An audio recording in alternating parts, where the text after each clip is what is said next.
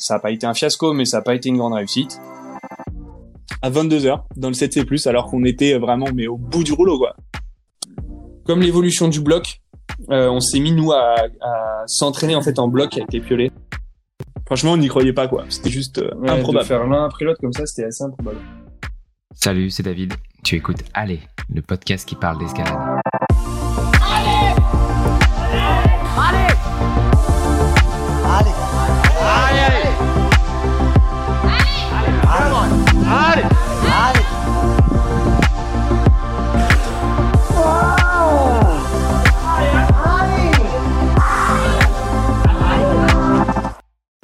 Tristan et Luna là-devant ont grandi dans les Alpes, leur terrain de jeu depuis qu'ils savent marcher. À respectivement 22 et 25 ans, ils disposent de l'un des plus enviables palmarès en escalade sur glace, ayant raflé à peu près toutes les médailles à eux deux. Que ce soit les podiums, les perfs ou les expés, on sent bien que l'important pour eux c'est de profiter de ces moments ensemble, comme lorsqu'ils enchaînent leurs projets respectifs à la même séance ou qu'ils montent tous les deux sur la boîte lors d'une compète. Si vous avez besoin d'un peu d'évasion pour la prochaine heure, écoutez cet épisode jusqu'au bout, vous allez adorer. Allez, bonne écoute. Bon, ça va? Ouais, et toi? Moi, ça va.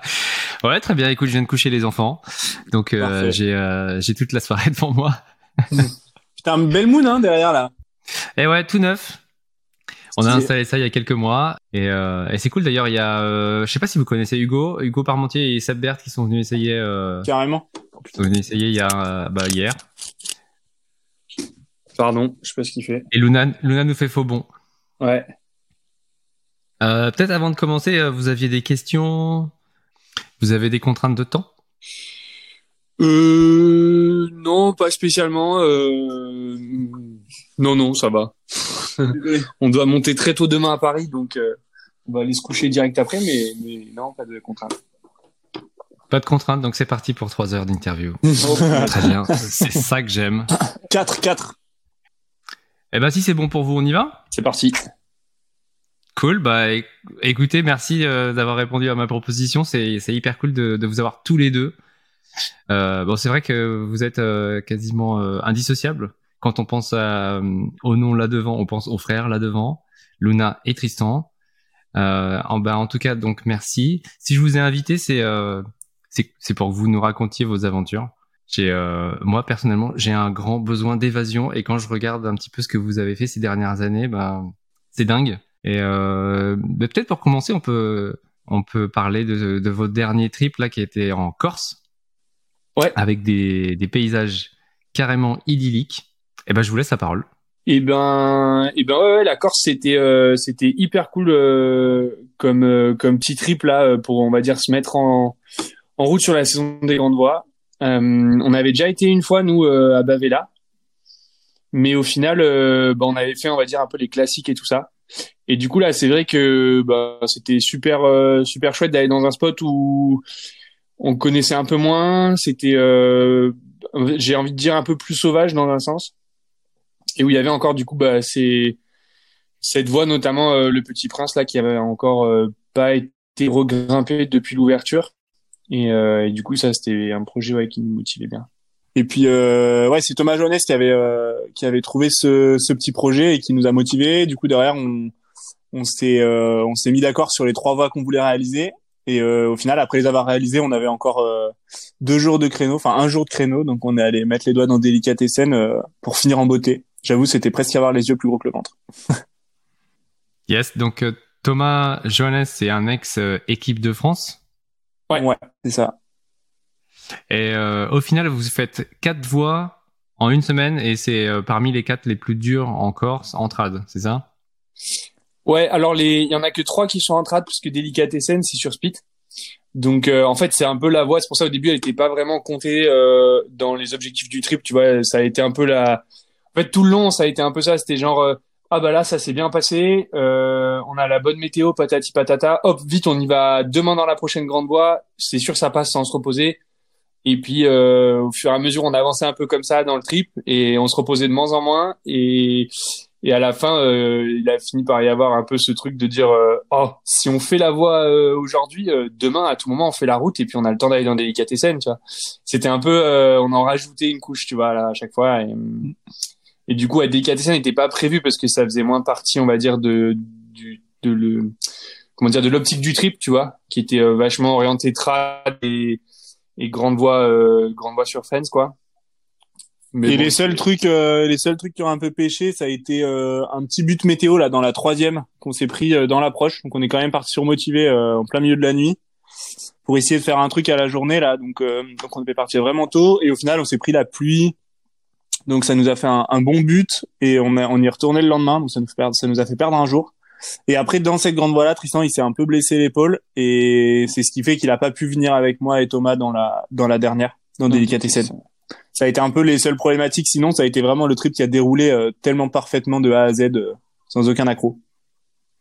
Tristan, quand, euh, quand tu vois ce qui s'est passé dans la dernière, la délicatessen, comment ça a été, comment ça a été dur, qui sont sortis à 22 h tu, toi, t'étais content d'être blessé ou? Ouais, tu vois, c'était un peu l'entre-deux. Non, en vrai, c'était c'était l'enfer parce que du coup, je suis monté avec eux au pied de la voie et, euh, et, en fait, du coup, bah, j'ai assisté à toute l'ascension du sol. Et puis, tu vois, au final, Delicatessen, c'est pas très haut. Ce qui fait que, entre guillemets, euh, quasiment jusqu'à la fin, euh, je pouvais leur parler, tu vois. Et du coup, c'était... Enfin, on pouvait se gueuler dessus, ouais, quoi. dessus, quoi. mais, tu vois, tu, tu vis un peu l'ascension, mais en étant extérieur. Et du coup, euh, bah, c'était, c'était un peu la, la torture quand même. Mais, euh, mais en même temps, tant mieux, parce que du coup, j'ai, je me suis un peu imprégné du lieu et de la voix. Et je pense que j'y retournerai pour la faire euh, bah, soit avec Luna, soit avec quelqu'un d'autre, mais mm. mais en tout cas, ouais, du coup, ça m'a motivé. Puis il a pu faire des belles images de drone. Ouais, voilà. On dit jamais non à un trip en Corse. Non, carrément. C'est quand même, on se disait quand même que ça fait partie des spots qui sont euh, vraiment pas loin. Tu vois, c'est, enfin, c'est la France, mais juste un bout de bateau en plus, quoi. Et, euh, et pour le coup, ça fait partie de ce genre de trip ultra dépaysant où, où punaise, tu vois quand même euh, vraiment autre chose que ce qu'on a l'habitude de grimper dans le coin, tu vois. Et, euh, c'est assez incroyable d'être si proche et à la fois si loin, quoi.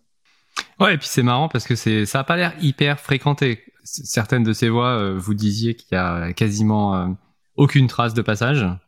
Donc ça rajoute vachement à l'ambiance. Ouais, carrément. Et puis là, tu vois, nous dans le à Bavela maintenant, ça commence à être quand même un peu plus connu, mais bon, c'est pareil, hein, tu fais pas la, la queue dans les voies, quoi. Il y a pas non plus 1000 grimpeurs. Euh, là où on était au début à Porto, euh, là, alors là, y a, on n'a pas croisé. Euh... Enfin, si, on a croisé deux grimpeurs sur la plage, mais c'est tout, quoi. Pour reprendre un petit peu, donc il y avait euh, les trois voies en trad. Il y a le non-sens et la joie. Mm. C'est ça, 7 c'est plus? Ouais. Un commentaire sur cette voie? Bah ça c'est une pépite qui a été ouverte par Arnaud Petit euh, et Jeff Andrucci. Ouais, je crois que c'est ça. Ouais, c'est ça. Et euh, ça c'est quand même vraiment euh, assez mythique. Ça avait été quand même fait déjà euh, quelques fois, pas peut-être on peut dire pas mal de fois même. Euh, c'est déjà ça met tellement dans l'ambiance. C'est déjà le même principe un peu que les autres. C'est des voies où bah, il y a très, déjà très peu d'équipement. Le caillou, il y a aucune trace de passage, un peu comme on le disait tout à l'heure. Donc du coup, tu te retrouves dans des murs de granit orange où c'est pas vraiment des fissures, enfin c'est même pas du tout des fissures. Donc le problème c'est que tu sais pas quoi tu qu'est-ce que tu dois suivre en fait jusqu'à une prochaine éventuelle protection. C'est-à-dire que vraiment tu te retrouves dans un mur de granit orange un peu bosselé et tout avec des plats euh, assez fuyants et il euh, faut arriver à se frayer un chemin euh, deux mètres à droite ou deux mètres à gauche pour essayer de trouver une prochaine protection euh, un peu plus haut quoi. Donc ça met vraiment une, une ambiance dans la grimpe qui est euh, qui est pas évidente et derrière le second avec les traces de magne et tout, ça change complètement quoi. Tu sais où tu dois aller, euh, tu suis le truc et et là la la voie elle perd deux cotations quoi. Ça ça m'étonne pas de Arnaud Petit d'ouvrir des voies comme ça. non mais en vrai par contre c'est c'est impressionnant euh, on s'est fait la réflexion qu'on avait quand même rarement grimpé dans ces conditions, c'est-à-dire de faire du trad euh, surtout en grande voie, dans ce genre de de ouais d'itinéraire où en fait euh, ben c'est pas forcément logique à la lecture. Tu vois, d'habitude on est quand même souvent habitué à aller euh, suivre des systèmes de fissures, tu vois, ou des choses comme ça qui t'indiquent quand même un chemin évident. Ou tu vois dans du calcaire, t'as des trous quoi, tu suis un peu les trous par exemple. Ouais. Et là, là c'est pas pareil, c'est un peu un, tu vois un océan de plat quoi. Qui tu sais jamais trop quand t'es en dessous du plat euh, s'il va être bon ou pas. Et, et pareil un peu pour les protèques parce que tu protèges généralement genre un peu entre des plats ou tu vois dans des espèces de petites failles. Mais euh, du coup t'avances un peu euh, toujours à tâtons. Et euh, du coup le non sens et la joie c'est un peu euh, la on va dire la petite sœur du petit prince. Là le petit prince c'est la même chose mais en un peu plus dur et un peu plus dans ce style où des fois tu sais vraiment pas où faut aller et sur quoi tu vas tomber quoi Un peu plus dur, un peu plus long aussi. Euh, non. Non, c'est c'est la même euh, longueur, le même nombre de longueurs, il me semble. Mais par contre, euh, c'est un peu plus exigeant et un peu plus exigeant à protéger. En aussi, fait, je si je, je vois pourquoi tu dis ça, c'est parce que le non-sens et la joie, de base, ça s'arrête au milieu du mur, à la vire, en gros, à la vire médiane. Et là, tu peux finir, la, la version logique, c'est de finir dans une des classiques qui est euh, cœur. Enter mon cœur, voilà. En 7 à plus. T'as encore 2-3 7 à plus là-haut. Et euh, c'est vraiment très très beau et au moins tu sors au sommet et c'est un peu la, la suite logique parce que s'arrêter au milieu de la face, euh, c'est c'est déjà chouette, hein, ça fait une super belle grande voie, mais c'est vrai que c'est un peu un peu frustrant, je pense. Yes. Et donc vous sortez au sommet de la voie, vous redescendez en, en rando? En rappel, ouais. En rappel. Ouais. En rappel et euh, du coup là on prend une journée de repos et le lendemain on est allé dans on est allé dans le Petit Prince ouais. Donc ça c'était l'échauffement et ensuite euh, le petit prince c'était vraiment l'objectif, c'est ça? Ouais. Bah, en fait on avait quand même pas mal de doutes et un peu de comment dire d'appréhension parce que euh, quand tu connais quand même le personnage, enfin l'ouvreur euh, c'est Hans Goer et c'est un c'est quand même un Alors, grand c'est qui? Un- pardon? Alors c'est qui? Je connais pas. moi. Ouais, eh ben Hans c'est un alpiniste euh, de autrichien. Ouais, autrichien. autrichien. Et, euh, et un très fort grimpeur et qui a fait des solos, euh, notamment des solos extrêmes. Euh, il me semble la voix du poisson en solo, des choses comme ça. Et euh, des donc ouais, c'est un mec qui est capable de grimper dans des terrains un peu foireux avec du caillou euh, de montagne, on va dire, jusqu'à dans des cotations comme 7B, 7B+. Enfin, c'est c'est un grand monsieur euh, de l'engagement. Et donc, euh, on sait que quand il ouvre une voie en trad, euh, ben, il en mettra pas forcément là où il y en a pas besoin. Et du coup, ça peut vite. euh, Enfin, on s- voilà, on- on avait un peu cette appréhension de se dire que ça pouvait être vite très engagé. Parce que lui, c'est ce commentaire qu'il avait laissé sur sa voix, c'est il a dit que c'était pas un, un truc Ouais. à prendre à la légère, quoi, et que euh, C'était une entreprise sérieuse. et que ouais, il y avait quand même des, des moments un peu euh, un peu engagés. Du coup, c'est ouais, c'est pour ça qu'on avait euh, on avait une petite peur quand même, et on est parti sur deux jours pour essayer de, de mettre quand même toutes les chances de notre côté d'enchaîner. Et puis euh, et puis voilà, on s'est tapé un peu de la grosse chaleur dans le la longueur crux. Ça, ça n'a pas été euh, si évident à gérer. Ça nous a un peu euh, Assommé. ouais, ça nous a un peu assommé. Et, euh, et à part ça, la voie s'est quand même euh, parfaitement bien déroulée. hein. Euh, parfaitement. À quelques détails près, je crois savoir qu'il y a un arbre qui a failli euh, tomber sur Thomas, non? Ah, ça, c'est sur euh, Ça, la troisième voie, là, dans le chantier, ouais. J'ai, ouais, ça, c'était un truc de fou. J'ai, en fait, on était tous les deux en second, derrière. Donc, on grimpait euh, tous les deux euh, en flèche derrière Luna. Et en fait, euh, ben, du coup, on était espacés de quelques mètres, tu vois. Et euh, il y a, y a plein d'arbres dans cette voie un peu partout. Tu l'utilises notamment pour faire des relais ou des fois tu mets une sangle autour, tu vois, pour protéger. Et donc depuis le début, euh, on voyait quand même que des arbres vraiment solides. Et en fait là, je sais pas ce qui s'est passé dans ma dans ma gestion de mon environnement. Tu vois, j'ai un peu loupé euh, le fait qu'il y avait cet arbre à côté. Et dans un mouvement, mon pied il a touché l'arbre, mais tu vois, il l'a vraiment touché, pas tapé, quoi. Et en fait, euh, l'arbre s'est décroché de la paroi, mais c'était un, c'était un, c'était un bon, petit arbuste, quoi, un, un, arbre, quoi. Et, euh, et heureusement, Titom, euh, ben, il a eu le réflexe, il s'est un peu décalé sur un coin d'une arête, mais sinon, ça, je pense que ça l'aurait shooté. Ouais, il serait pas mort, mais il aurait pris un bon pet, hein, je pense. Et moi, j'étais au-dessus, j'assurais du coup du relais du dessus. J'ai cru qu'il y avait un- une écaille d'un mètre sur un mètre qui s'est détachée, quoi. J'ai j'ai vraiment eu super peur au début Ouais, pour Titom, quoi. ouais, ouais. Ok, Voilà. ça, ça arrive pas tous les jours, un arbre. Euh, Non, por- portez vos casques, les enfants. voilà, c'est ça. Et juste avant, euh, juste avant quoi, on a fait un rappel pendulaire et moi je zip genre sur un bout de, de granit, je m'éclate la hanche euh, par terre. Euh, juste après, qu'est-ce qui s'est passé d'autre Bah, Bah après ouais, juste après Tristan, il s'est euh, il s'est un peu subluxé l'épaule là dans du dans la seule longueur qui était mouillée et du coup c'était euh, un peu complexe à grimper. La, la, la qualité du, de la roche est, est pas toujours top euh, sur ces grandes voies. Il y a, il y a un petit peu d'humidité, de moiteur. Il y a- vous êtes pas trop loin de la mer. Mm. En fait, la qualité du caillou, elle est exceptionnelle. Même euh, justement dans la troisième euh, qui s'appelle euh, le chantier, où c'est une entreprise où on pourrait se dire justement qu'il y a un peu des arbres, euh, etc., et que le terrain va être un peu plus montagne, un peu plus délité. En fait, pas du tout. Le caillou, il est vraiment euh, d'une qualité euh, exceptionnelle sur 95% de la grande voie. Par contre, c'est vrai qu'en termes de conditions, on a un peu subi le, je pense, le fait d'être proche de la mer et je pense que c'est assez aléatoire ça. mais nous, c'est vrai qu'on avait des, des, conditions assez humides, assez chaudes et ouais, assez moites. Donc ça, c'est vrai que c'était chiant pour grimper. On était obligé de tout le temps remettre de la magnésie. Ça nous usait beaucoup la, la peau des doigts. Et tous les trois, on était dans la même, la même situation. Cool. Et donc, euh, les trois, euh, ces trois grandes voies vous ont, vous ont pas suffi. Vous avez enchaîné avec Delicatessen. Et, euh, donc, ce qui est génial avec cette voie, c'est que le, la première longueur, c'est la plus dure aussi. Ouais. Euh, mais que c'est quand même pas fini. Il y a 150 mètres à grimper. Ouais, j'avais euh, nous cette grande j'ai j'ai écrit un peu sur euh, sur les réseaux parce qu'au final euh, c'est assez marrant, c'est je pense une des ascensions les plus qui va rester gravée en moi presque le plus longtemps parce qu'elle était mythique et à la fois c'est une ascension qui a peu d'éthique dans un sens parce que euh, en gros, le matin, on voulait arrêter. En fait, on a voulu arrêter tout, tout au long de la journée, tout le temps. Donc, faut se dire qu'on s'est jamais vraiment donné les moyens de réaliser une ascension dans les règles de l'art. Et je pense qu'on n'aurait pas réussi dans tous les cas. Donc en fait, quand on a tous les deux, on a travaillé, on a fait trois trois runs dans le dans le 8B du bas, la première longueur. Au troisième run, petit homme, il met un run euh, vaché, il était super fort, vraiment super bien calé, machin. Et là, il tombe tout en haut, il zip d'un pied, mais vraiment après le dur, la voie était finie, quoi. Donc là, il tombe. La main dans le bac. La main dans le bac. Euh, moi, j'étais à deux doigts de lui dire enlève les dégaines, j'arriverai pas à enchaîner. De toute façon, ça a aucun sens euh, ce qu'on est en train de faire. Au final, il me convainc un peu. Tristan aussi qui était à côté je remets un run. Finalement, j'enchaîne au rupteur. J'arrive au relais et là, Titom me dit bon bah maintenant, euh, en gros, il était, je crois, 15h30. Mmh. Il dit parce que la euh, journée, la journée a commencé, je pense, à quelque chose comme 10 heures parce qu'on était tellement tous fatigués que on n'a pas voulu partir avant. Quoi. Ouais, le réveil a un truc qui m'est pas sonné quoi. Hein. Donc c'était mal parti déjà, tu vois, la grande voix qui attaque à 10 heures, c'est c'est complexe quand même. donc euh, donc là même c'était pire, on attaquait, on partait de la première longueur à 15-30. Donc là, Titom, il a dit, bah, je remonte à la corde dans des équipements et, euh, et on essaye d'aller voir la suite, quoi.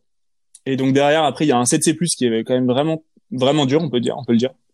Euh, donc là, je pars dedans en me disant, j'essaye de mettre un run à vue assez bas. Bah, tout en bas, il y a une section un peu, euh, un peu complexe là, un peu physique. Je tombe, donc derrière j'ai mis des tickets un peu partout, j'ai calé les méthodes en le disant en même temps à Titom et tout pour qu'il essaye de mettre un run flash. Derrière, il met un run flash et là, il tombe en haut, il zip en haut. Il y a un pas de bloc horrible, tu sais, un réta, euh, genre typiquement un réta de blow, tu vois, un truc au pied en adhérence avec euh, rien. Donc, euh, il tombe la main sous le relais comme ça. Là, on se dit bon, bah de toute façon, maintenant, on va pas redescendre. Tu vois, il avait des équipés, on va pas redescendre, remettre un run dans le 7C plus là. donc, on se dit, on, il avance dans le 7C. Là, on fait tous les deux le 7C à vue, qui était un peu moins dur quand même, un peu plus notre style. Et derrière, on se retrouve dans la dernière longueur dure qui est un 8A, qui est hum, un énorme pas de bloc en fait en bas, une, légère approche et ensuite un énorme pas de bloc. Et derrière, une dalle euh, sans aucune prise de main pendant euh, 6-7 mètres, tu vois, avant de, avant de sortir dans le facile. Et là, du coup, je pars devant, j'essaye de caler un peu. Euh, je me fais rétamer, je cale pendant presque une heure pour essayer de trouver des méthodes parce que c'est juste, euh, c'est juste horrible. Et derrière, j'avance. Au final, il y a un relais intermédiaire qui a été enlevé du coup, genre, euh, je pouvais plus descendre en enfin, je pouvais plus redescendre en fait avec la taille de la corde. Fallait que je fasse deux rappels pour revenir au relais. Donc, euh, j'ai dit à Titom, bah monte. Au final, il a commencé à monter. Il est arrivé dans le début du pas de bloc. Il a dit, il est trop tard. Donc, euh, il était bientôt en train de faire nuit, tu vois. Donc, il a même pas calé la longueur. Il a avancé. Il a fait la dernière longueur. On est descendu au rappel. On est revenu au pied du 8A. Là, j'ai dit, je me suis motivé. J'ai dit, vas-y, j'essaye d'enchaîner. J'ai dû mettre deux runs pour enchaîner le 8A. Derrière, je me suis donc retapé les deux rappels pour revenir au relais. Là, il faisait largement nuit. et là, il nous restait en fait au final que le 7C+ à enchaîner pour arriver en gros à tous les deux, ce qu'on appelle une team ascent, c'est euh, arriver à deux à avoir enchaîné la totalité des longueurs. Euh, donc du coup, en descendant, euh, il a retapé un, il a recalé le dernier pas de bloc du 7C+ pendant 20 minutes pour être sûr de pas tomber dans cette adhérence de merde là. Et derrière, il a remis un run full frontal à 22 heures dans le 7C+, alors qu'on était vraiment mais au bout du rouleau quoi. Tout le long de la journée, on était au bout du rouleau. Et au final, donc on a enchaîné en team ascent, donc pas tous toutes les longueurs, et en plus dans le désordre, vu qu'on a refait les longueurs en descendant. Donc ça, euh, voilà, c'est suivant l'éthique qu'on se fixe, ça, ça a peu d'éthique, et à la fois, pour nous, c'était mais une, telle victoire, de, tu vois, à la fin de la journée, c'était c'était ouf. On était vraiment ultra heureux. Épique. Ouais, vraiment épique. Ouais, ouais, belle journée. Les Anglais, ils diraient c'est du euh, du Type 2 euh, fun. Je sais pas si vous connaissez Ouais, l'expression, mais C'est ça. tu rigoles pas sur le moment, mais tu rigoles après. voilà. bah, en tout cas, c'est euh, c'est une belle histoire à, à raconter et à écouter. Merci. Ça, c'était la Corse, donc. Euh, vous, vous êtes toujours là? Parce que je, je je je vous vois plus sur l'image. Je suis désolé, on a eu, on a eu l'iPhone de Luna qui a surchauffé et du coup. euh, Il a dit ça- surchauffe, ça a je pense. C'est les oreillettes ou je sais pas, mais. Étrange. Mettez-lui un un petit peu de glace, qui se détende un petit peu. Bon bah ouais, ok. Euh, on a eu un petit bug technique, je sais plus trop où on où on en était. Je voulais vous simplement passer à, à autre chose après la Corse et parler de d'autres trips que vous avez fait euh, ces dernières années et notamment les trips euh, qui combinent vélo et escalade. C'est pas mal à la mode en ce moment. Il y a pas mal de, de falaisistes, mais aussi des bloqueurs maintenant qui s'y mettent. Je sais pas si vous avez vu la news euh, passer, mais Hugo Parmentier et Seb, euh, Seb Bert, ils ont fait 70 km à vélo, ils ont fait euh, 107 A à la journée et c'était juste, euh, c'est c'est juste fou. Euh, et vous, vous avez fait deux trips comme ça à vélo euh, ces dernières années. Est-ce qu'on peut, euh, est-ce qu'on peut en parler déjà le, le premier? C'était en 2021. Hum, ouais, ouais, Ouais, j'ai ouais. vu, euh, j'ai vu carrément cette news et euh, et c'est assez impressionnant, euh, ne serait-ce qu'en termes de volume d'escalade, euh, même sans parler du vélo. Donc, euh, donc ouais, carrément, ça commence à être bien à la mode. Euh, et c'est chouette d'ailleurs parce que je pense que c'est cet effet de mode euh, qui qui a de la puissance.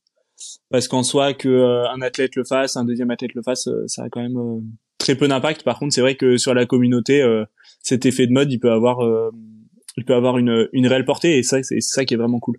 Yes, et je pense aussi à, à Éline Le Ménestrel, euh, qui récemment a fait les sept, euh, les sept, euh, enfin sept grandes villes Ouais. en Europe, en, en les reliant en train et en partant de chaque centre-ville à vélo pour rejoindre les spots Ouais. euh, les plus proches.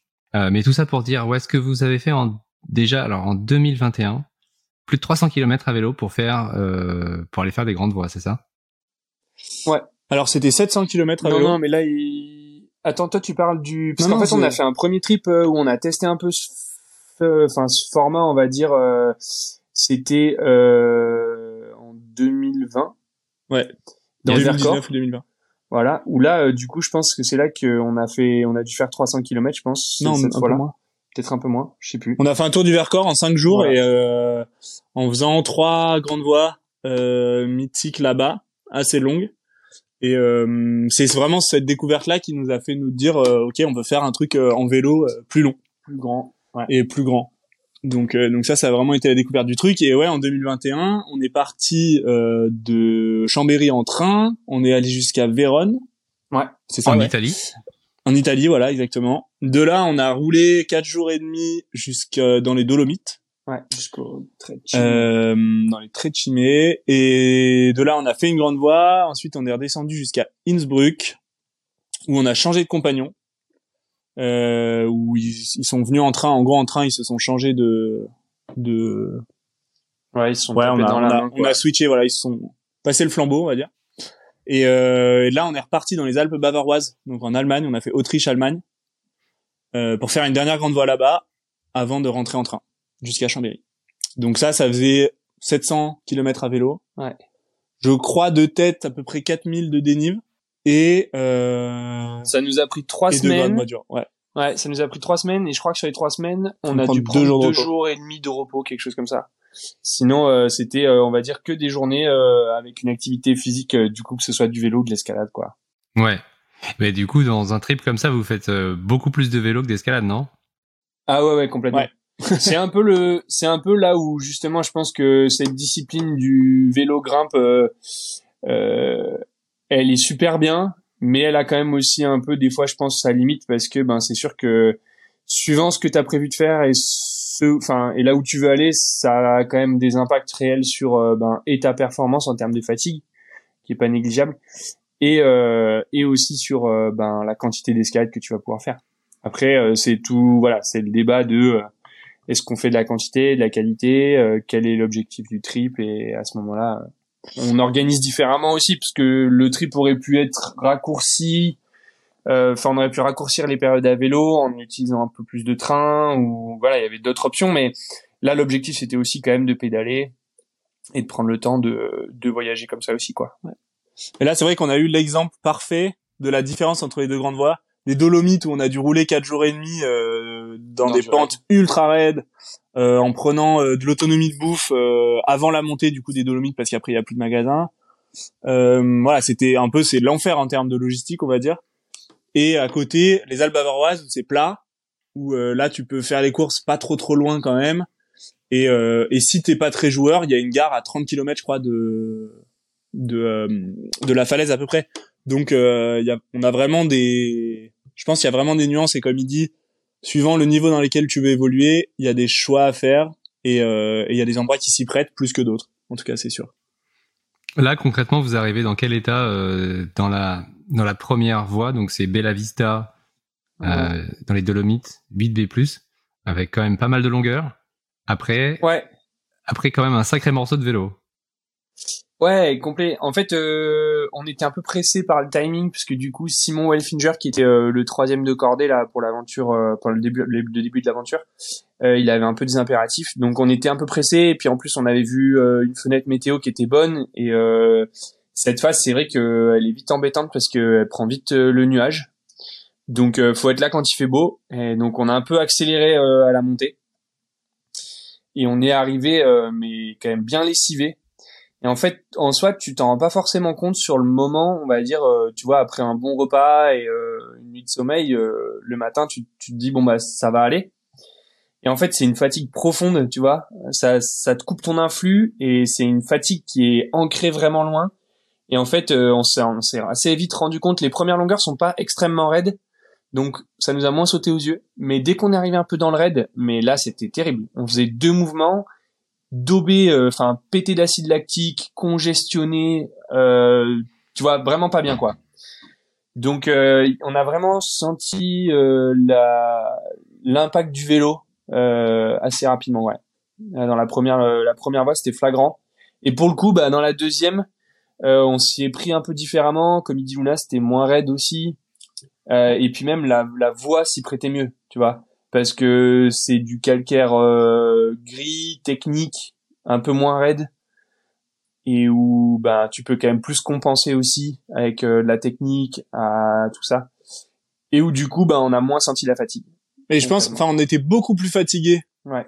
Euh, profondément parce que ça commençait à faire trois semaines qu'on tirait sur la machine donc c'était un peu la cata et à contrario ouais, comme il dit vu qu'on avait un peu été dans le moins raide pour venir et euh, que la voix s'y prêtait mieux, ça a un peu contrebalancé le truc et ça nous a permis de de s'exprimer à un plus, euh, je dirais, à presque notre, euh, enfin plus près de notre niveau maximum.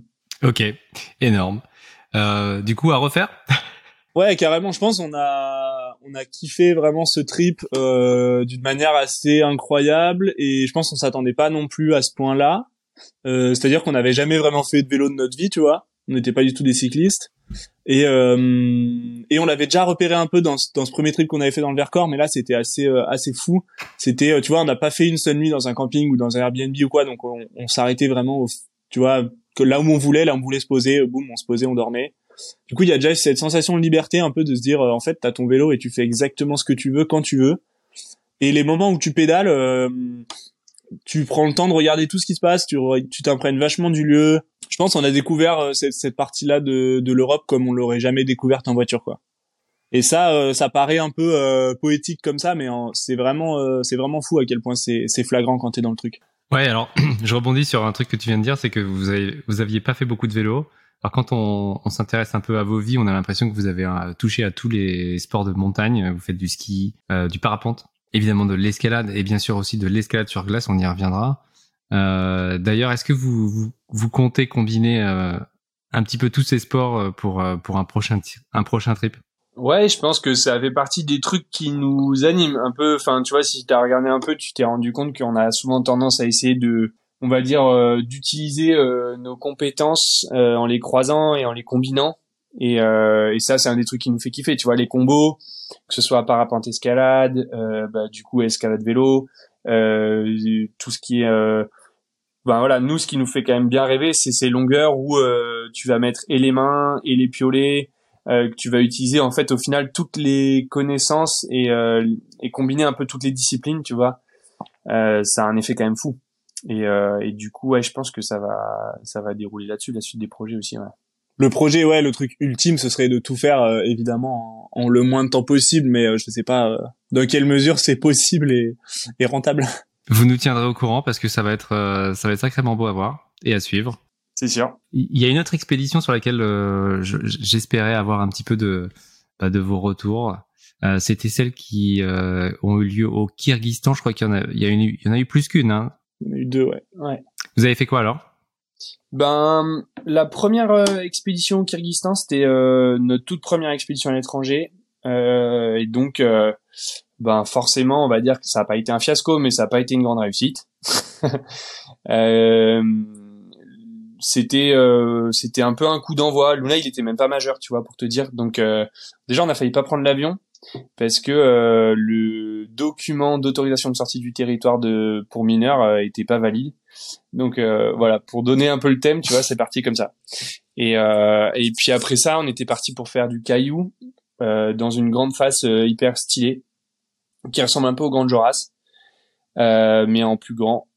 Et, euh, et, en fait, on est arrivé là-bas et puis c'était pas du tout les bonnes conditions. Euh, il y avait beaucoup trop de neige, beaucoup trop de glace et forcément, euh, ben comme c'est notre première fois, on n'avait pas trop prévu ce genre d'événement-là. Donc en termes de matériel, on n'était pas équipé pour euh, faire euh, du technique très dur dans de la neige et de la glace.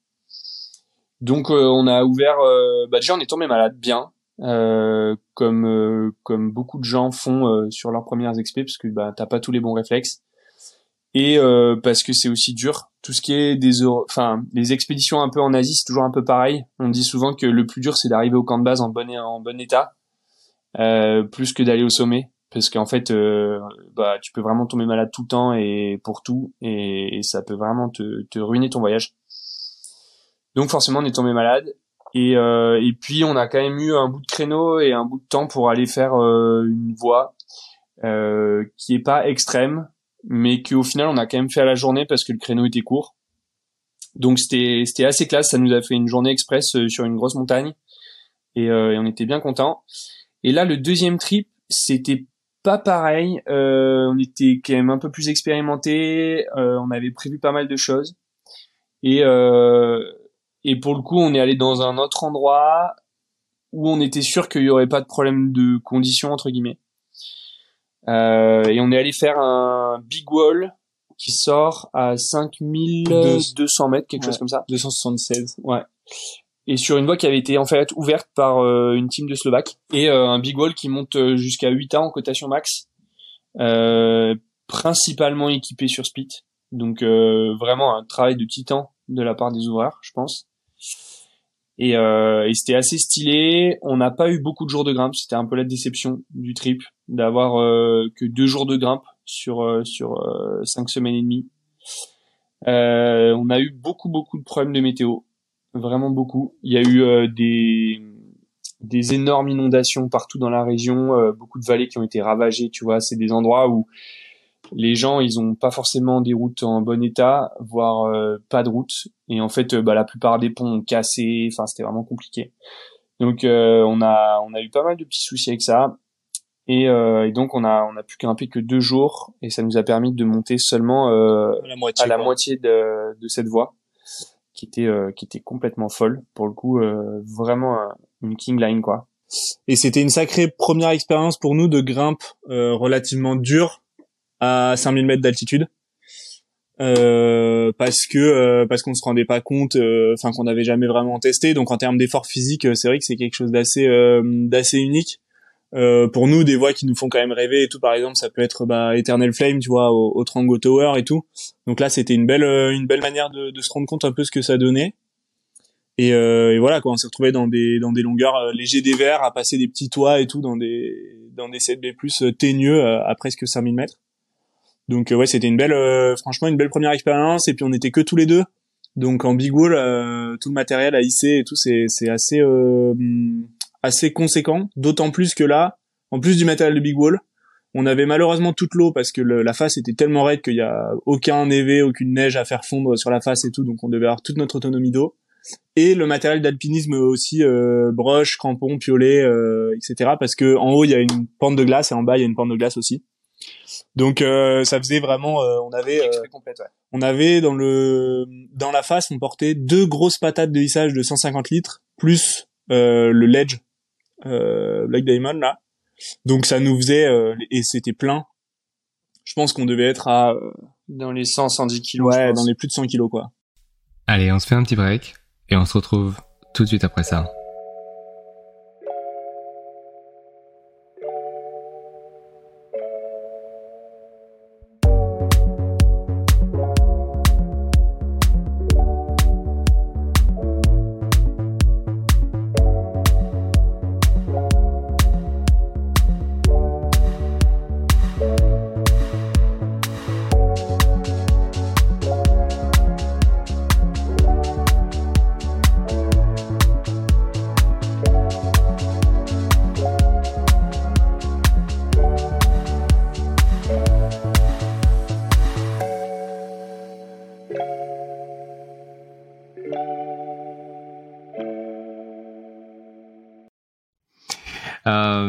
A parlé pas mal de vos expéditions, on n'a pas encore parlé euh, bah, de, vous en fait. Et euh, bah, j'aimerais bien en savoir un peu plus sur vous. Eh ben, nous, on va dire qu'on a passé la plupart de notre enfance dans la vallée du Bail. Donc, c'est vers Barcelonnette. Euh, et donc, on a passé quelques années de notre jeunesse là-bas. On a été, du coup, ben, beaucoup en nature, en montagne, à cette période dans la vallée là-bas. Et euh, c'était la période du ski alpin pour nous. On faisait beaucoup de ski alpin, donc euh, des compètes. On était en ski club. Euh, c'était euh, toute notre euh, toute notre semaine et tous nos week-ends. Euh, voilà, passage par le ski études, euh, enfin bref, voilà. Et puis euh, c'est là qu'on a commencé à faire de l'escalade aussi. Euh, je devais avoir quoi, 13 ans? Ouais, moi 10 et toi 13. Ouais, voilà. Et on a commencé l'escalade euh, du coup dans la vallée avec euh, le club euh, de Barcelonnette. Donc, ouais, on a commencé en même temps. Euh, c'est Laurent Pérez à ce moment-là qui, euh, qui s'occupait de nous. Et, et puis ben voilà, au début, c'était on va dire un, un passe-temps pour l'été parce que ben on pouvait pas skier toute l'année. Et puis ben on a doucement pris goût à ce sport et c'est devenu euh, de plus en plus la priorité quoi. On va dire au fil des années. Il vient de quoi ce déclic? Ben, je pense qu'au début, euh, c'est arrivé vraiment tout doucement. Tu vois, la première année, on n'était pas du tout euh, que là-dedans. Tu vois, c'était pas le truc qui nous faisait vivre et nous transporter. Tu vois. Et euh, c'est au final, euh, je pense, la deuxième ou la troisième année peut-être que vraiment il y a eu un déclic et euh, on s'est mis à vraiment, tu vois, on va dire abandonner tout le reste et faire plus que ça. Ben, je pense qu'il y a eu aussi euh, un peu cette, c'est, je pense que c'est le moment où on a réalisé qu'en fait c'était pas un sport, c'était un un mode de vie et que c'était un tout, tu vois, et que en rentrant dans ce truc-là et en en faisant beaucoup et et ben c'était un sport que tu pouvais pratiquer euh, jusqu'à ton plus vieil âge, on va dire, tu vois, c'était pas un sport qui s'arrête comme le ski alpin où tu fais de la compète et puis quand t'es rouillé et tout cassé, euh, ben en fait tu pourras plus vraiment skier. Typiquement, euh, me rappelle, on est allé dans les festivals du type euh, des rencontres du cinéma de Grenoble, tu vois, du cinéma de montagne de Grenoble. Et bah voilà, typiquement ça, c'est des trucs, je pense, qui nous ont euh, euh, complètement, on va dire, forgé dans la dans la vision qu'on avait de la discipline et ce qu'on en fait maintenant aussi, tu vois. Ok, et comment s'est passée du coup la, progression? Parce que vous êtes, vous étiez tout le temps, tout le temps ensemble, vous étiez entraînés ensemble. En fait, euh, ouais, c'était assez. Au début, du coup, on a commencé vraiment euh, en mode euh, une fois par semaine, euh, comme ça, c'était euh, la, la découverte, quoi. Et après, on a commencé à vouloir s'investir un peu plus en plus, quand même. Donc, un peu plus de fois par semaine, on va dire, mais c'était encore très tranquille. Et ensuite, en fait, on est arrivé à Grenoble. Et là, on s'est inscrit au CAF de Fontaine. Et là, on a, ça a été d'un coup du tout au rien. C'est un peu notre, euh, d'ailleurs, notre philosophie de vie. Et on s'est mis à grimper sept fois par semaine euh, dans les salles d'escalade de Grenoble et euh, on est passé, euh, tu vois, en un an, on est passé du 6C au 7C quoi. Euh, là du coup dans les compétitions, on faisait les compétitions de div jeunes. Euh, là d'un coup ça, ça a quand même tout changé. Ça a été vachement, euh, vachement plus cool. On pouvait s'exprimer encore en Coupe de France. C'était chouette. On, on était vraiment rentré dans le truc. Et surtout, moi je pense encore plus que Tristan, il y a eu un sorte de déclic en falaise. C'est qu'avant ça, Tristan il avait moins peur, mais moi j'avais ultra peur en falaise et je prenais pas trop de plaisir donc j'aimais grimper mais que dedans. Et je me sentais super seul quand j'ai grimpé en tête au-dessus du point et tout là. C'était vraiment des, des moments pas agréables pour moi. Et le moment où je suis retourné après avoir progressé de ouf je me souviens être allé dans un 7C en falaise et là avoir passé euh, d'un coup le, la meilleure euh, la meilleure journée de ma vie quoi. J'étais dans un élément d'un coup que je, je maîtrisais euh, je savais ce que j'étais en train de faire là j'avais une, une, une, une optique de performance et, et ouais ça a tout changé donc, euh, donc depuis ce moment, je pense que ça a vraiment changé la donne. On s'investit donc à l'entraînement en compétition beaucoup avec ce club. Et, euh, et très vite, je dirais en termes de après d'évolution, c'est Tristan qui a rencontré le le coach des équipes de France jeunes de d'escalade sur glace du coup de l'époque, qui l'a un peu emmené découvrir euh, le dry tooling dehors. Euh, et il s'est mis à faire ça. Il est rentré dans l'équipe de France jeunes mm. et, euh, et il a commencé à faire ça. Moi, j'en faisais pas encore. Et du coup, un an après, je l'ai rejoint parce que ça me donnait envie. Et, euh, ce qui fait qu'on s'est relancé euh, là-dedans. Direct, on a pris un coach privé, euh, Adrien Pirolo. Et là, on s'est mis à s'entraîner à mort avec lui. Euh, donc là, c'était encore un autre step dans notre dans notre progression, c'est-à-dire que vraiment, on, on suivait une planification et, euh, et on s'entraînait comme des forcenés. À ce moment-là, on avait déménagé au-dessus de Valouise, euh, dans les Hautes-Alpes. Et donc là, on avait un pan euh, au-dessus de la maison. En fait, on avait trouvé un appartement avec un pan qui était déjà existant. Donc on s'était dit banco, on loue l'appart. on avait mis des prises de dry en plus, donc où on pouvait utiliser les piolets dessus et tout. On avait tout aménagé. Et là, euh, c'était un truc de fou. Quoi. On vivait que pour ça. On faisait euh, des boucles, des, des, boucles, des entraînements sur les piolets, en grimpe et physique. Et, et franchement, on n'avait pas trop de vie. Ouais. Moi, j'avais à peu près, c'est la période, c'est moi, j'avais 15, toi 18. Ouais. C'était aux, aux alentours de cela. Après, ouais. On vivait, euh, ouais, on vivait à peu près tout seul et on faisait que ça. C'était vraiment euh, matin, midi, soir, pas de vie sociale. Euh, c'était un peu, il y a eu une période un peu euh, hamster, on va dire. Un peu vois. bizarre, ouais. Et à la fois, c'était la découverte de nos limites corporelles, mentales et tout ça. Ouais. Non, mais c'est vrai, il y a, comme il dit Luna, il y a eu une période un peu euh, découverte de tout ça. On s'est poussé dans des dans ouais. des limites où on le fait plus maintenant parce qu'on sait que ça n'a pas de sens, quoi, tu vois. Donc, mais nous, il fallait qu'on découvre jusqu'où on était capable d'aller. On s'était, on a fait des malaises dans le sur le carrelage de notre cuisine, tu vois, parce qu'on s'était trop, euh, on était, on, on vraiment, on, a, on avait poussé quoi, on poussait. Et euh, et malheureusement, le coach, il est pas là. Enfin, il est là pour euh, pour donner des séances et tout, mais malheureusement, il était pas avec nous sur le moment. Donc, il pouvait pas savoir en fait. euh, Enfin, c'était à nous de nous découvrir et d'apprendre à nous connaître, de savoir où est-ce qu'on pouvait s'arrêter.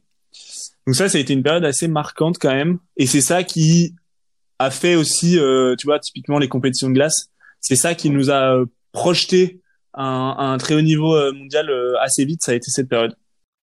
Alors c'est marrant parce que vous avez bifurqué de, de l'escalade euh, très rapidement à l'escalade sur glace en vous concentrant à 100% dessus, quoi, quasiment. En fait, pas vraiment. Déjà, euh, au final, entre l'escalade et la cascade de glace, euh, moi j'ai fait la rencontre d'un monsieur dans un, un comment dire un groupe euh, qui faisait de la de l'initiation à l'alpinisme en fait. Et euh, c'est un peu devenu mon mentor euh, montagne. Et donc ce monsieur il il a investi beaucoup de temps avec moi et c'était un peu voilà c'était mon mentor du moment.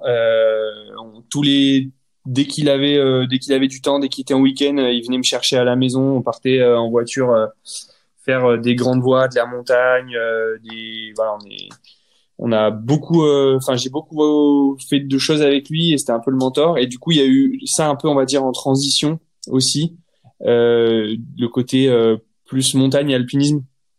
Il est arrivé euh, il est arrivé aussi avec ça. Et euh, au début quand on s'est mis vraiment à fond dans la cascade de glace il y a toujours vraiment eu beaucoup à côté l'escalade puisque on, voilà on voulait garder ce truc là c'était notre ADN aussi. On vient de ce, ce domaine là de base quand même et, euh, et, donc on n'a jamais quitté euh, l'entraînement en escalade euh, de vue. Il y avait toujours un peu cette double casquette euh, parce qu'on, je pense, je pense au fond de nous, on savait que c'était hyper important de garder ce truc-là.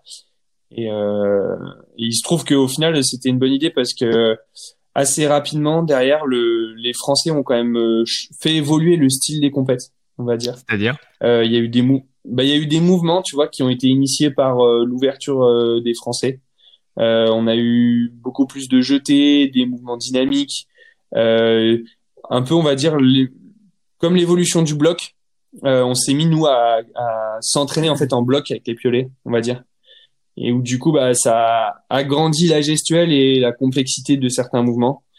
Et euh, ça c'est un truc un peu euh, on va dire du côté français puisqu'au final les Français on a tendance souvent à être euh, des grimpeurs avant d'être des glaciéristes. Pas comme dans certains pays comme la Russie par exemple où généralement c'est pas forcément des extrêmement bons grimpeurs, mais par contre ils sont très bons avec des piolets quoi. Ouais, et c'est vrai que si on regarde les compétitions de cascade de glace ces dernières années, il y a des moves qui sont hyper impressionnants. comme tu disais, il y a des jetés, il y a des moves dynamiques.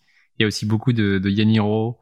Euh, Et euh, c'est vrai que moi, je suis assez euh, focus sur l'escalade sportive et le bloc. Et euh, en fait, euh, regarder une compétition de cascade de glace, c'est c'est assez dingue. Et même les lieux dans lesquels vous évoluez, c'est ouais. Ouais. Et alors, si tu trouves que c'est stylé à regarder sur un live, je te conseille vraiment de venir à ça se fait là sur la Coupe du Monde parce que ça se fait c'est en Suisse. Ouais, ça se fait en Suisse là. C'est justement là, ça se, ça se déroule justement dans ce parking un peu souterrain là. Enfin, c'est pas vraiment souterrain, mais c'est un parking en colimaçon. Et ce qui fait qu'il y a la structure au milieu et qui est quand même énorme, hein, qui est bien plus grande qu'une structure d'escalade. Et euh, et tous les spectateurs, ils sont sur les bords, donc à tous les étages. Et, euh, et là, il y a un bruit, une, ambiance euh, vraiment qui est qui est dingue. Il y a 1500 personnes euh, qui gueulent et ça ça résonne c'est vraiment fou. Tu peux être à un mètre du grimpeur, quoi. C'est assez impressionnant. Ouais. La ruche. Ouais.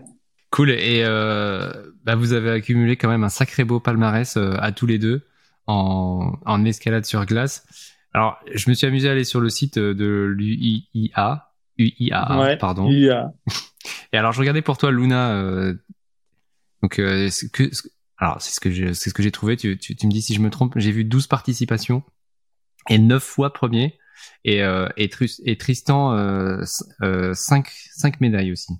Donc à vous deux, euh, c'est quand même déjà un énorme palmarès et vous avez 22 et 25.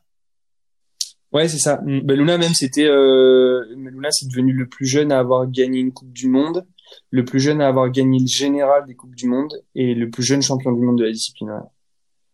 Et, euh, et je crois qu'on a regardé l'autre jour à nous deux, je crois qu'on a gagné plus ou moins toutes les médailles euh, de la discipline, il me semble.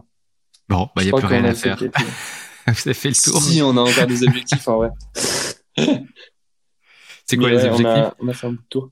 Ben, pour l'instant, on est un peu en période de questionnement. On ne sait pas trop ce qu'on va, ce qu'on va faire sur la scène euh, des compétitions. Euh, ce qu'on sait, c'est que l'hiver prochain, on va faire une pause parce que c'était cet hiver notre huitième euh, saison avec les coupes du monde. Et du coup, je pense qu'il y a un peu un besoin d'un petit break. Euh, mais derrière, on sait pas trop, on sait pas trop euh, comment on reviendra, qu'est-ce qu'on reviendra faire, qu'est-ce que, enfin voilà. Il y a un peu des questionnements et du coup, je sais, je sais pas te répondre en fait. Mais mais c'est sûr que des idées d'objectifs, il y en a encore plein. Non, mais déjà nous, ce qui nous, ce qu'on trouve fou, c'est de partager les podiums. Ça, c'est sûr. Donc on a déjà réussi à faire quelques fois 1 et 3. On n'a jamais fait 1 et 2. Euh, enfin sur une grosse étape, on n'a jamais fait 1 et 2. Donc euh, ça c'est sûr que c'est un peu dans les dans les papiers aussi, c'est clair. Et après, par contre, je reviens sur un truc, euh, les 9 médailles et 12 participations, c'est sûr que c'est faux. Parce que j'ai quand même un souvenir de beaucoup d'échecs avant d'arriver à ces médailles Donc ça m'étonnerait un peu, mais il y a peut-être une erreur, mais Ouais, c'était euh, 12 participations sur les championnats d'Europe, les championnats du monde. Mais c'est vrai que ça m'a semblé. Euh... Non, c'est sûr que non, parce que comme il dit Tristan, ça fait la huitième saison. Et euh, les premières saisons, elles étaient quand même vraiment très chargées. Et euh, les médailles d'or sont arrivées à partir de 2019. Euh, ouais, 2019. Et avant ça, il y avait des, des, des, médailles d'or en championnat du monde jeunes et, ou des coupes d'Europe, mais ça, ça avait quand même euh, rien à voir. Donc c'est sûr que non, c'est sûr que là le le ratio est pas bon. Le ratio est pas bon. Ouais, ça remontait à ça remontait à 2019 hein, sur leur site. Donc ok, ok, ouais, ça ça. Ah, ben c'est pour ça, ouais. C'est pour ça. Parce que avant ça, il y a eu beaucoup d'échecs, comme il dit Luna. Euh, a eu beaucoup de zipettes et et, euh, et ouais. c'est un c'est un sport qui est assez euh, particulier parce que vu qu'on n'a pas la sensation des doigts sur les prises, c'est au final euh, quand même vachement un truc d'expérience. Donc euh, il y a des grimpeurs sur le circuit qui sont très bons physiquement, très bon techniquement, mais où il manque un truc d'expérience, de prise de décision, de feeling, et, euh, et que ça fait qu'ils n'arrivent pas du tout à s'exprimer. Bon, tu me diras, c'est comme dans tous les sports de haut niveau, Mais là, il y a quand même vraiment ce truc où tu es sur des prises de quelques millimètres avec un bout en métal euh, qui est le prolongement du bras et, euh, et avec lequel il faut arriver à savoir ce qui se passe, à pas faire d'erreur, à se positionner correctement et à pas bouger. Et ça, c'est un truc qui s'apprend quand même, euh, malheureusement, dans le temps. dans le temps. Et tu peux pas faire les choses plus vite que la musique, quoi. Ouais. Et, et vous pensez que vous avez, vous aviez aussi euh, un avantage à avoir votre expérience euh, de grimpeur? Et ben au début sur les compètes, euh, nous on n'a pas vraiment vu la différence dans le sens où, comme je disais, tu vois, la gestuelle était un petit peu moins développée. Il y avait, c'était pas vraiment les mêmes compètes. Et au final, maintenant, on se rend compte que la plupart des forts, tu vois, des forts compétiteurs là, en fait, c'est quand même des forts grimpeurs maintenant. Euh, de plus en plus, euh, les gars qui vont en finale, ils font entre 8 et 9 A quoi. Maintenant, c'est sûr que si t'es pas un bon grimpeur euh, d'escalade, tu vois, à main nue, quoi, euh, t'as quand même beaucoup moins de chances de faire des résultats. Parce qu'en fait, ça se rejoint dans un certain sens beaucoup maintenant. Euh, et c'est sûr qu'il y a des gros avantages à être un bon grimpeur, quoi. De toute façon, euh, en vrai, si t'as, on va dire, la résie, le gainage, la force dans les gros muscles, etc., pour arriver à te hisser en finale, ça veut dire qu'avec un tout petit peu de force de doigt, euh, tu vas faire 8 quoi. Donc, euh, donc c'est pour ça qu'il y a cette corrélation maintenant. Ok. Et puisque je, moi je connais pas très bien l'escalade sur glace, et je pense qu'il y a aussi des gens qui nous écoutent qui qui connaissent pas. Euh, C'est sûr. c'est sûr. Euh, Est-ce que vous pouvez nous bah, nous expliquer un peu le, le principe et comment se passe une compétition? Est-ce que c'est c'est un peu calqué sur les compétitions de, de diff? Ouais, en fait, euh, complètement. Euh, on a deux voies de, on a deux voies de qualif qui sont flash maintenant. Euh, ensuite, on a un passage en demi-finale qui est celui-là pour le coup est à vue, et ensuite une finale qui est à vue. Et l'objectif, c'est d'aller au sommet de la voie euh, dans un temps qui est imparti et pour le coup qui a vachement plus de d'importance que en escalade parce que on est souvent euh, on est souvent dans le time out, c'est-à-dire que euh, tu vas être arrêté parce que tu as, épuisé ton temps d'escalade. Et, et en fait, c'est la, le clippage de la dégaine qui compte avant la prise. Ça, c'est un des, une des différences aussi avec euh, l'escalade. Euh, On est d'accord, ouais. Donc vous êtes en tête. Euh, Vous avez Ouais. les piolets dans les mains, mais donc il faut il faut mettre un- faut ranger un piolet, faut clipper. Voilà, c'est ça. Euh, souvent, on va mettre le, le piolet dans la bouche, en fait, pour euh, pouvoir clipper. Donc, en fait, il y a plein de petites... euh, Il y a quand même plein de différences euh, par rapport à l'escalade. Il y a des, des, des tricks à apprendre, il y a plein de choses à apprendre. Et euh, notamment le fait d'avoir euh, des crampons aux pieds. En fait, on peut euh, taper nos pieds, on va dire, quasiment n'importe où sur la structure. Donc ça, c'est une grande différence. Parce qu'en fait, en escalade, on nous impose une gestuelle la plupart du temps, surtout en salle, où euh, ben, en, en soi, il y a une prise de main et une prise de pied et il n'y a pas trop le choix. Euh, là, c'est complètement différent. Donc, il faut apprendre aussi à qu'est-ce qui est le plus efficace. Dans chaque euh, situation, il faut euh, toi décider qu'est-ce qui va être le plus efficace. Et au final, c'est c'est pas rien. On n'a pas du tout l'habitude de faire ça, tu vois. Ok. Et vous et vous parliez de de, de dry tooling. Donc quand euh, quand vous faites euh, des compétitions, il y a une partie glace et il y a une partie aussi sur des sur un mur d'escalade. C'est ce qu'on appelle le dry tooling. Hmm. Alors en fait, ouais, pour revenir un peu dans l'histoire, il y a 20 ans quand les, enfin il y a un peu plus de 20 ans quand les compétitions elles ont commencé, 23 ans du coup maintenant. Hum, à peu près. Euh, dans les années 2000, c'était que de la glace. Donc c'est des structures de glace artificielle, donc ils faisaient couler euh, sur une tour là, de la glace et ils grimpaient dessus. Assez vite, euh, ils ont fait des zones qui étaient autorisées et des zones interdites. Et petit à petit, c'était t'allais de zone autorisée en zone autorisée, avec des mouvements un peu euh, déjà euh, très très loin, euh, déjà presque des petits sauts, tu vois, dans la glace et tout. Et euh, ça, c'est devenu trop facile et puis ça ressemblait plus à rien parce que du coup, t'allais d'une toute petite zone autorisée à une toute petite zone autorisée. Euh, ce qui fait qu'après, ils ont commencé à mettre, du coup, des prises, en gros, sur des structures, comme en escalade. En gros, vu que dehors, l'évolution de l'escalade sur glace, c'était ce qu'on appelle donc le mixed ou le dry tooling, c'était d'utiliser les piolets sur le caillou. Ils se sont dit, bah, pour faire ça en compétition, on va faire comme l'escalade. Vu que l'escalade, ils transmettent euh, le caillou avec des prises en résine sur des murs en bois. Euh, nous, on va faire exactement pareil. Donc là, ils ont mis des prises en résine où tu mettais les piolets dessus, avec euh, tu tapais tes crampons dans le bois et ensuite tu, trans tu transférais sur des parties en glace. Et plus la, la discipline a évolué, plus il y a eu de parties euh, sèches, on va dire, avec des prises. parce que bah, c'était le plus technique et le plus dur en fait. Tout comme un peu en naturel aujourd'hui, on voit des, des grandes voies de mixtes, euh, même des faces, tu vois, d'alpi, où au final il y a beaucoup de mixtes durs, raides, sur du caillou, en fait, et des parties où tu grimpes en dry tooling, où euh, des fois tu mets un peu les mains, etc. Donc euh, il y, a, y a quand même, il y a pas mal de gens qui disent que ça, ça n'a pas de sens de faire des compétitions comme ça, et au final il y a une vraie corrélation avec l'évolution de l'alpinisme et de l'escalade sur glace en naturel. Donc ouais, il y a une vraie cohérence, ouais. Voilà, donc il y a quand même une, une vraie cohérence, sauf que forcément on pousse le vice assez loin et qu'on se retrouve sur, euh, par exemple, euh, des prises métalliques de quelques millimètres où euh, on va faire des moves euh, comme comme on dit des jetés ou on va mettre des ganiro, des choses qu'on utilise un peu moins quand même dans le naturel. Et, euh, et voilà, il y a tout ça. Mais donc oui, le dry tooling, c'est ce, ce phénomène, enfin ce, cette activité de mettre des piolets sur du caillou, on va dire. Du coup, après euh, aussi sur des prises naturelles, enfin sur des prises en résine, pardon. On va appeler ça aussi du dry tooling mais on appelle toujours ça des compétitions d'escalade sur glace. Bon, ça va. Voilà. Moi, pour nous, il faudrait appeler ça des compétitions de mixtes. Voilà, parce que ce serait plus plus cohérent dans le sens où tu utilises tout, tu vois, quand tu grimpes, tu utilises tes mains, tes piolets, tu grimpes sur un peu toutes sortes de, de structures et, euh, et ça ça devrait ouais s'appeler du mixte. D'ailleurs, vous avez le droit d'utiliser les mains sur euh, en compétition? Ouais. ouais. Ouais, complètement. Et des fois même euh, nous en tant que assez bons grimpeurs euh, du, du circuit, euh, des fois on va même arriver à chanter euh, les ouvertures. Euh, ça va des fois vraiment nous faciliter la tâche. Ouais. Ça, ça me fait penser, euh, j'ai aucune idée, mais est-ce qu'il y a des cotations euh, en escalade sur glace? Ouais, complètement. Il y a deux systèmes de cotation. Il y a une cotation euh, qu'on appelle water ice, donc c'est vraiment que de la glace. et ça, c'est une cotation qui va jusqu'à maintenant 7.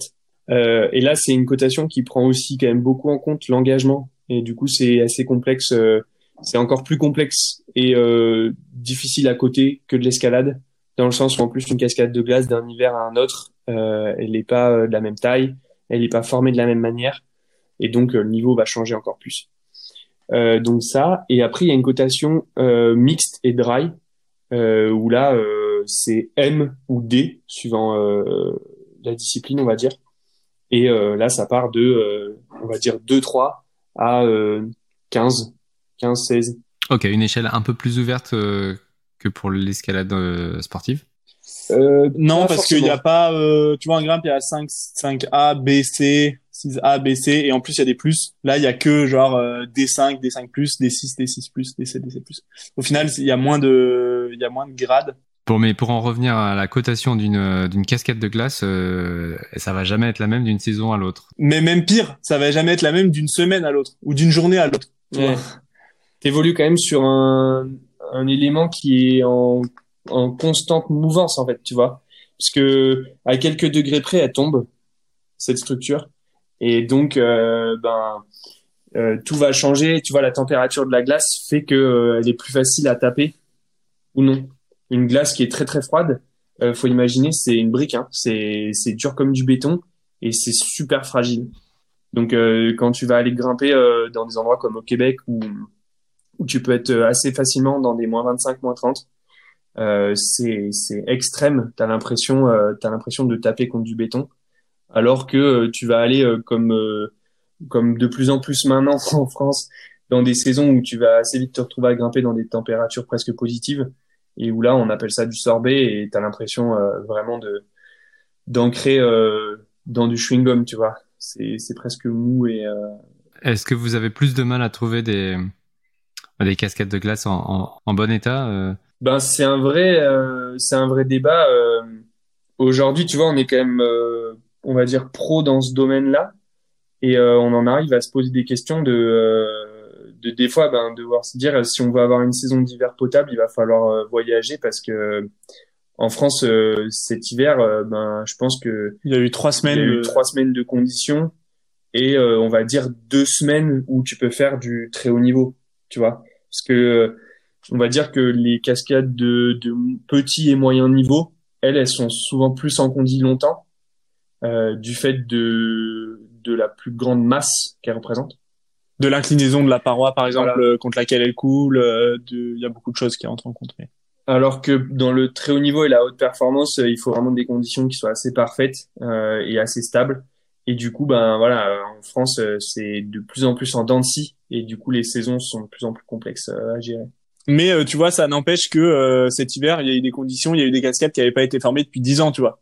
Mais ça a duré qu'un court créneau. Donc c'est pas que les conditions elles sont plus là, c'est qu'elles sont euh, plus courtes, plus dures à trouver, anticipées, euh, très aléatoires mm. euh, et du coup aussi très dangereuses parce que ça va être euh, du jour au lendemain.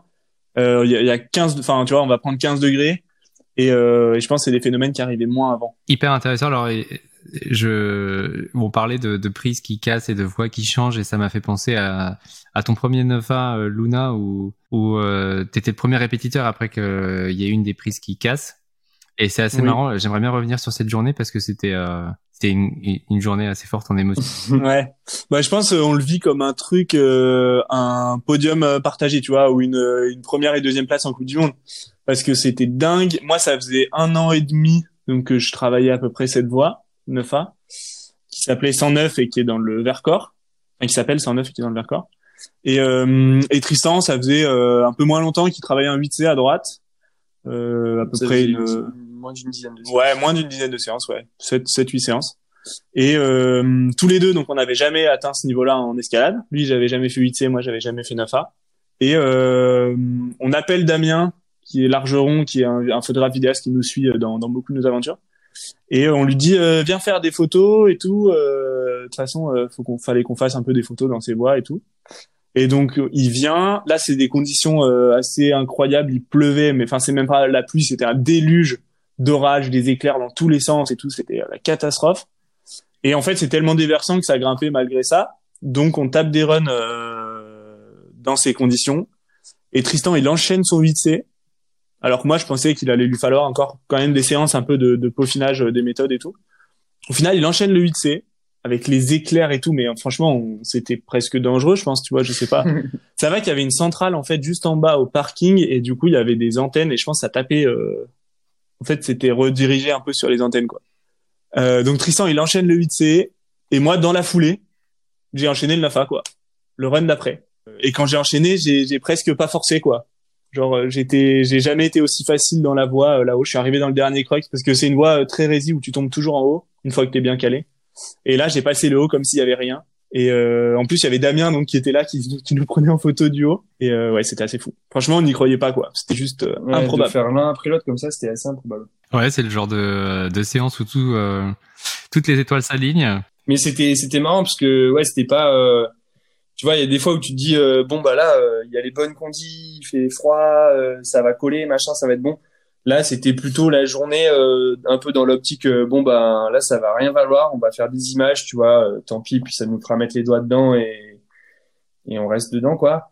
Et au final, contre toute attente, ben malgré les conditions abjects et compagnie, ben ça, au final, ça a marché quoi. C'était assez impressionnant.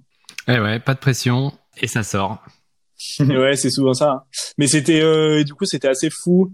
Ça ressemblait, comme je dis, un peu vraiment au podium partagé. Et dans on va dire, je crois que c'était juste avant et juste après, on avait partagé du coup nos deux plus beaux podiums en compète. Et euh, ça faisait un peu de jackpot. Quand même. Ouais, ça faisait un peu de jackpot, un peu trop beau pour être vrai, et un peu le truc qui, on se rend compte, qui nous fait quand même vibrer là, c'est de partager euh, ces trucs ensemble. Et on est tellement, on partage tellement tout de nos périodes d'entraînement, de nos périodes difficiles, de tout ça, que arriver à, à être dans ces moments de performance et du coup, bah, d'émotions fortes en même temps, c'est un truc qui est euh, qui est juste magique quoi. C'est assez assez incroyable hein. bah ouais c'est génial que vous puissiez euh, partager ça en tant que que fratrie. Euh, je pense que c'est pas banal quand même euh, bah, de partager autant de bons moments entre entre frères entre frères et sœurs en fait assez souvent les les frères et sœurs ils, ils, bifurquent sur des passions différentes et vous vous avez vous, avez, vous êtes pas mal restés ensemble sur toutes sur tout, toutes vos différentes passions et ouais c'est génial comme vous dites de, bah, de partager le podium. Carrément. Et euh, bah, en parlant de, de 9A, plus récemment, vous étiez à Céuse. Il y a une super petite vidéo d'Arcos qui est sortie. Très rigolote d'ailleurs. Je vous invite à aller la voir. Ouais, franchement, j'ai, trouvé qu'elle était, euh, était bien, un peu de fraîcheur dans un dans un monde de vidéos euh, plutôt euh, ouais plutôt bien formaté habituellement, tu sais. Mais là, c'était, euh, ça sortait un peu justement du cadre. Ouais, c'est bien. On retrouvait un peu. On, moi, je on retrouvait un peu une ambiance un peu plus à l'ancienne, des vieux Pencil Rock Trip et tout ça, un peu plus folie. Et ouais, c'était pas mal. Vraiment cool qu'ils aient fait ça. Ouais, le deuxième épisode est pas encore sorti, hein Non, et je sais pas quand il sortira. Bon, mm. pas de spoiler. euh, mais en tout cas, donc vous êtes assez usé en ce moment pour essayer des pour essayer des voies extrêmes. Enfin, on sait plus si c'est extrême parce que le voilà quoi, le niveau a tellement augmenté que maintenant 9A c'est c'est presque plus rien. J'ai envie de ouais, c'est vrai qu'il y a une il y a une banalisation des des voies dans le 9 degré qui est assez hallucinante. Ouais, ou en tout cas en dessous du 9 degré de sûr. Le 9 degré, j'ai l'impression que ça reste un peu quand même euh... une pierre. Euh, ouais, et la cotation qui euh, qui reste fort mais maintenant c'est vrai en tout cas 8C+ maintenant, j'ai l'impression que ça n'a plus aucun euh, Ah voilà, maintenant 8C+, ça n'a plus rien d'extrême on désescalade 8C+, maintenant, c'est pas... c'est ça, exactement, en plus. c'est vrai, j'ai vu ça. Euh, oui, donc c'est Adam Ondra qui a désescaladé un 8C+, à Flat euh, le cadre, c'est quoi comme voie? Euh, Le cadre, c'est un 9A, du coup, qui est sur le secteur biographie. Bah, quelques voies à droite de la voie biographie, d'ailleurs. et qui est qui s'appelle le cadre parce que c'est un gros carré orange, un gros rectangle orange. Et la voie passe au milieu, donc en fait, elle passe vraiment dans le cadre. Et euh, c'est un 9A très dur euh, pour moi dans tous les cas et pour pas mal de grimpeurs euh, pour en, avoir discuté avec beaucoup de gens qui, qui traînent là-bas, qui ont fait, qui l'ont fait ou qui l'ont pas fait justement. C'est quand même un, un 9A de réputation très dur. Et, euh, et c'est ça qui m'a aussi motivé à aller, aller là-dedans, c'est aller se à un, à un mythe et à, à un 9A qui est, qui est dans le haut du panier. Et puis, euh, et puis c'est une voie qui est challengeante pour moi parce qu'il y a quand même un gros pas de bloc et moi je suis vraiment pas fort en bloc. Donc euh, c'était aussi le, le, délire de voir si j'allais euh, si j'allais réussir à, à faire cette voie qui est enfin qui est moyennement dans mon style du coup quand même. Et, euh, et voilà. Donc maintenant ça fait presque ça fait plus d'un an que je la que j'ai été dedans pour la première fois. Donc je la connais très bien.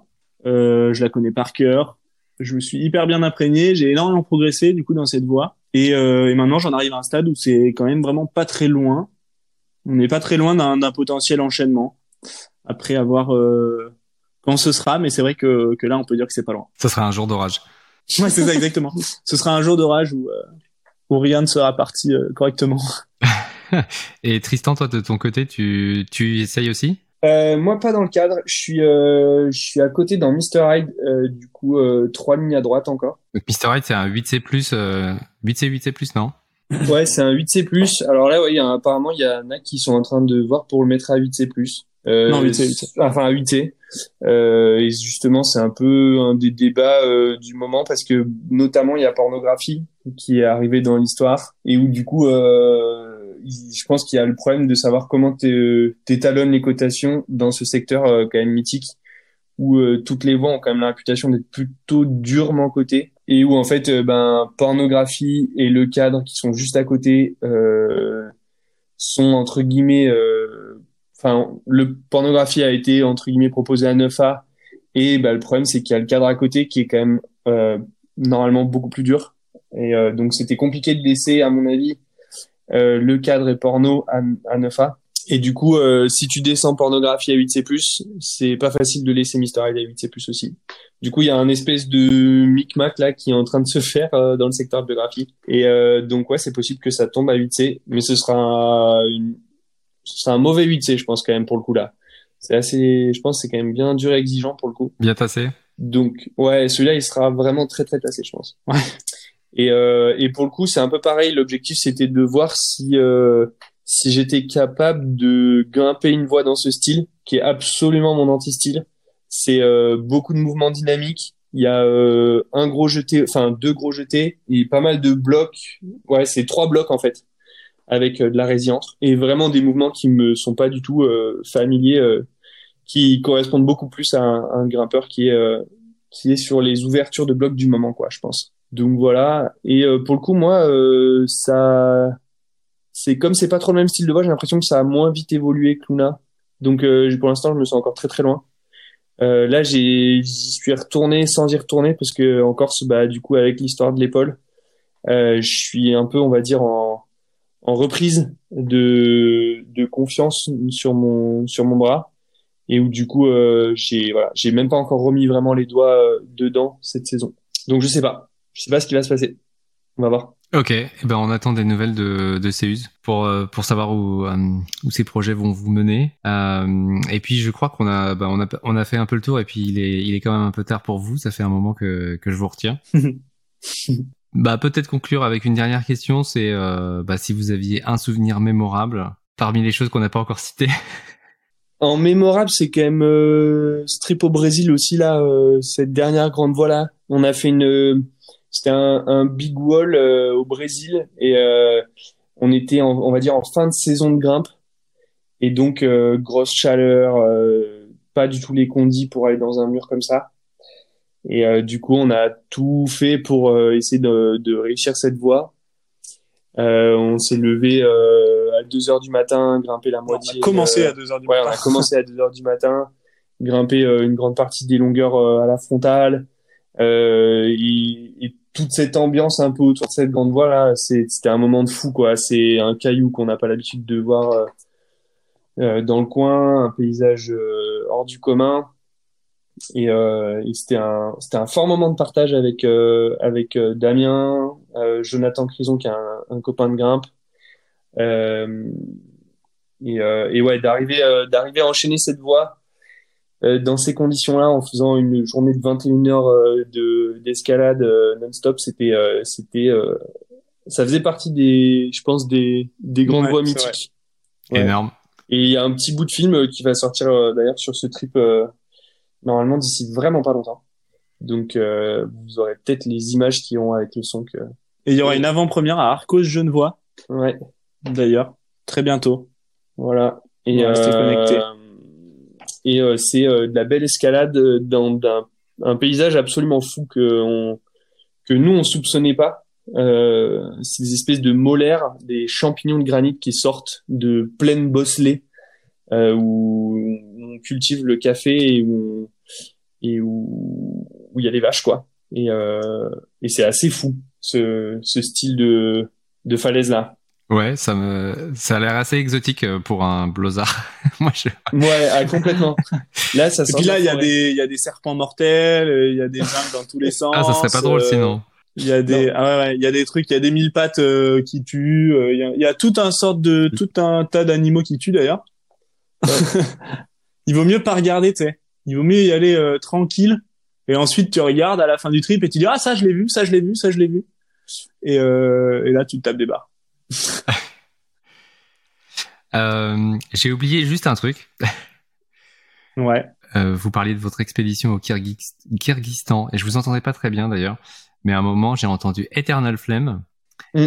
Euh, est-ce que ça c'est un projet qui vous botte? Ben c'est une voix mythique parce que ça a toujours été un peu, tu vois, une, une voix qui nous a fait rêver quand on était plus jeune. ben elle nous fait toujours rêver. Mais aujourd'hui, il y a quand même beaucoup de grimpeurs qui ont été et euh, nous, dans les choses qui nous font pas mal rêver, il y a aussi le côté exploration. Et euh, donc c'est c'est je pense un trip qu'on fera un jour sûrement, c'est sûr, d'aller euh, d'aller faire cette voie. Mais euh, c'est plus vraiment le projet qui nous transcende parce que euh, un peu trop euh, grimpé ces derniers temps. Et, et donc le, le, le, truc stylé, ce serait d'arriver à trouver, tu vois, un peu une voie du on va dire, d'un peu de l'ambiance et de l'ampleur de Eternal Flame, mais euh, qui soit pas été ouverte, soit pas beaucoup grimpé, quoi. Ça, c'est sûr que, ouais, tu vois, ça fait partie de, je pense, des choses qui, qui sont dans, dans les, les objectifs de prochains projets et euh, quelque chose qui nous accomplira euh, en tant que grimpeur plus. Carrément. Génial. Eh ben, hâte de voir ça. Hmm. Et sur ce, ben, merci beaucoup à tous les deux.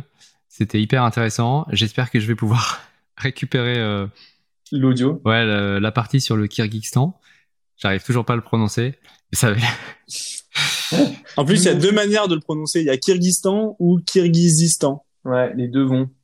Mais, nous, ça, on va, on va y retourner une troisième fois euh, normalement cet hiver et, et euh, nous aussi des fois on galère encore à le, à le raconter et à le dire, donc c'est, ça m'étonne pas. Donc du coup, on dit Kyrgy. Voilà. J'espère vraiment que cet épisode t'a plu. Si c'est le cas, partage-le avec tes potes et pense à laisser une appréciation, par exemple sur Apple Podcast. Tu peux m'envoyer un message sur Instagram, Allez Podcast, ou par mail, Allez,